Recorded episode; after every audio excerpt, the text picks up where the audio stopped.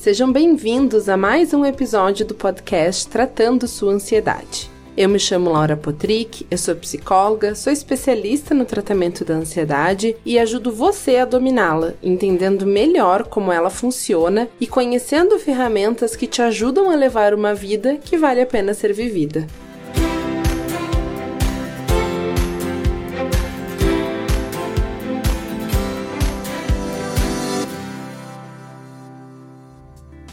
Seguindo então mais um episódio da série Pense Leve, onde eu trago para vocês é, a importância de entender o impacto dos nossos pensamentos na nossa ansiedade e principalmente na nossa mente. No primeiro episódio, é, se você ainda não ouviu e não assistiu, convido que você o faça. É, a gente falou, né? Eu trouxe para você o quanto o pensamento e no, o nosso humor, as nossas emoções estão interligados e um impacta no outro. E lá no início do episódio eu falei falei que pensamento, humor, né, as emoções, comportamento, reações físicas e o ambiente estão 100% interligados e que quando a gente muda um desses itens, a gente também acaba mudando é, todo o, o circuito aí, tá interligado. E aí, hoje eu trago então para você, nesse segundo episódio, a relação do pensamento e do comportamento. Lembrando sempre que as emoções estão junto, a gente vai somando coisas aí dentro é, toda essa cadeia que envolve a nossa forma de pensar, a nossa mente como um todo. Então, olha só, uh, no decorrer do dia a dia, a gente vai tornando as nossas ações como rotinas, né? Então, a gente vai automatizando muitas coisas, porque o nosso cérebro, ele é uma máquina muito complexa e ele busca automatizar o máximo das coisas possíveis para economizar energia. Então, imagina se a gente tivesse que ficar pensando toda vez que a gente fosse respirar ou que a gente vai escovar o dente, ou que a gente vai tomar banho, são, são coisas que a gente já colocou na nossa rotina, o caminho para o trabalho, enfim. Por isso que é tão importante a gente ficar tão atentos uh, ao momento presente, porque senão fica tudo automático e a gente acaba perdendo aí algumas coisas importantes em relação ao nosso comportamento. É, então, uh, mudar as nossas rotinas, mudar o nosso comportamento, vai trazer também uma mudança do jeito da gente pensar. E o inverso é verdadeiro. Quando a gente muda muda a forma de a gente pensar, a gente também muda a forma com que a gente se comporta. Se eu começo a pensar que eu sou uma pessoa que gosto de exercício físico, que eu sou uma pessoa que sou atleta, que vou correr, que vou fazer uh, musculação, que, que vou me dedicar para isso, vai ser menos difícil eu mudar o meu comportamento do que se eu ficar pensando e verbalizando que eu não gosto, que é chato, que é ruim, que é difícil, que é trabalhoso, que é cansativo e tudo mais. Se a gente acredita em alguma coisa, ou quando a gente acredita muito firmemente em alguma coisa, fica muito mais difícil de a gente mudar a forma com que a gente se comporta, né? Então,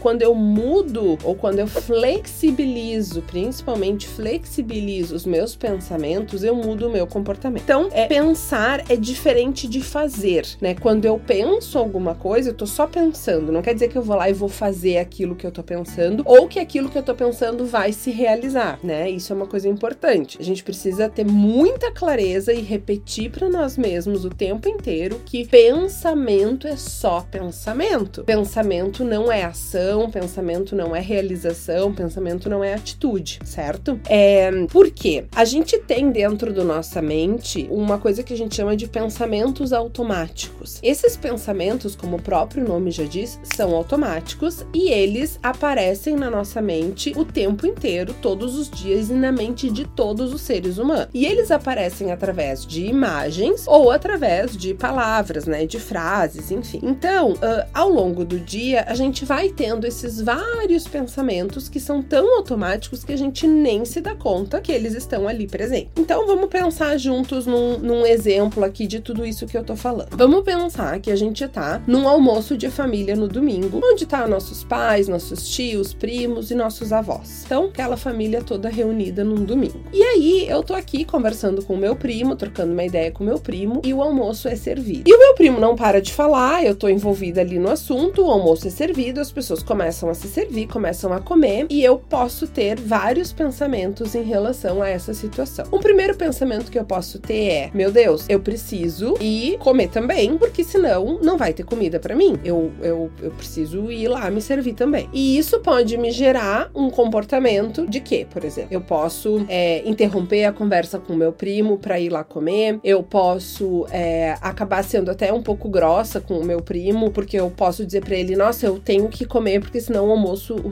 não vai sobrar pra gente. É, eu posso começar a ficar angustiada, né, agoniada, ansiosa de, meu Deus, como é que eu vou acabar essa conversa com ele? Como é que eu vou interromper ele? Eu posso também um, olhar e observar que o meu avô tá tremendo demais e pensar comigo, nossa, meu avô tá tremendo demais. E aí eu posso dizer, primo, olha ali, o avô tá tremendo demais, vamos lá ajudar ele, vamos. Depois a gente conversa, continua aqui o assunto. Ou eu posso começar a ficar uh, triste de ver que meu avô tá envelhecendo e tá tremendo, né? Ou que o Parkinson dele tá piorando. E eu também posso ter um pensamento de, cara, como meu primo é legal. Nossa, sabe? Que pessoa divertida, que honra e que prazer poder estar tá aqui conversando com ele, trocando uma ideia. Olha o que eu tô aprendendo com ele. E isso me gerar um comportamento de ficar mais uns 10, 15 minutos conversando com ele. Depois eu vou lá e como o que sobrar, né? Então veja que para cada pensamento que eu tive, me gerou um estado de humor diferente, me gerou excitação, felicidade, angústia, tristeza, ansiedade. É, e me gera possibilidades de agir diferente. Se eu tô pensando, ai, como é legal estar tá aqui conversando com meu primo, é muito difícil que eu me comporte interrompendo a conversa para ir comer. Porque não é isso que tá passando pela minha cabeça. Não é isso que o meu cérebro tá me mandando fazer, digamos assim. Então, uh, junto dos pensamentos automáticos que, que, que alimentam o nosso comportamento, a gente tem crenças muito fortes e muito enraizadas. São verdades absolutas que a gente tem sobre nós mesmos. Então, eu posso ter uma verdade absoluta sobre mim mesma, onde eu penso eu sou inteligente, ou eu posso pensar que eu sou fraca, eu sou feia, eu sou bonita. Então, são crenças a respeito de mim. Eu tenho crenças, né? Nós, seres humanos, temos crenças a respeito dos outros, né? Então, eu posso pensar, as mulheres são fortes, os homens são machistas, é, a, a, é, o outro é perigoso, o outro é amoroso. Então, eu tenho essas verdades absolutas sobre outras pessoas. E eu tenho crenças muito fortes, verdade absolutas, sobre um, a vida em geral, né? Então, eu posso ter uma verdade absoluta sobre a vida que é assim: ah, depois da tempestade vem a calmaria. E todos esses jargões que a gente tem em relação à vida são verdades que a gente carrega a respeito da vida. Então, eu posso pensar: o mundo é perigoso, eu posso pensar que é, em relação aos outros, eu posso ter uma verdade de que os outros sempre querem me passar a perna, né? E todas essas crenças, todas essas verdades, elas alimentam nossos pensamentos automáticos, que alimentam, né? E estão interligados com os nossos pensamentos e com os nossos comportamentos e com as nossas emoções. Olha como tudo isso forma um uh, circuito aí de, uh, de forma de ser. Então, olha só, eu quero trazer um exemplo aqui muito interessante, que é o seguinte. Vamos pensar que o Júlio é um senhor e ele uh, perdeu um amigo. É, esse amigo faleceu. E aí o Júlio começa a diminuir as suas idas aos jogos de carta. Eles tinham encontros semanais é, para jogar cartas. E aí o Júlio começa a não ir mais. A família entende que o Júlio tá de luto e aí por isso ele não tá indo nos encontros e que isso em algum momento vai mudar. Só que o Júlio não muda. Passa um mês, passa dois meses, passa três, quatro, cinco, seis meses e o Júlio continua mais prostrado, mais desanimado, mais em casa. Até que a mulher dele chega e pergunta: Ô cara, o que que tá acontecendo? Por que que tu não tá mais indo jogar carta com os teus amigos, que é algo que te fazia tão bem? E aí o Júlio responde o seguinte: uh, pra que que eu vou ir? Na idade que a gente tá, todos estão morrendo. E aí isso mostra uma verdade que ele tem a respeito do mundo e a respeito da vida, né? Que é assim, bom, a gente tá velho mesmo, o primeiro já morreu, daqui a pouco já vai morrer todos os outros, por que, eu vou continuar indo num lugar onde é, vai me trazer mais tristeza do que prazer e alegria? E aí a mulher fica indignada, mas como assim, homem, né? Tu tá vivo ainda, é, segue aproveitando a vida enquanto a vida existir, enfim, né? E aí ele não consegue explicar muito bem o que, que é esse desânimo, o que, que é essa,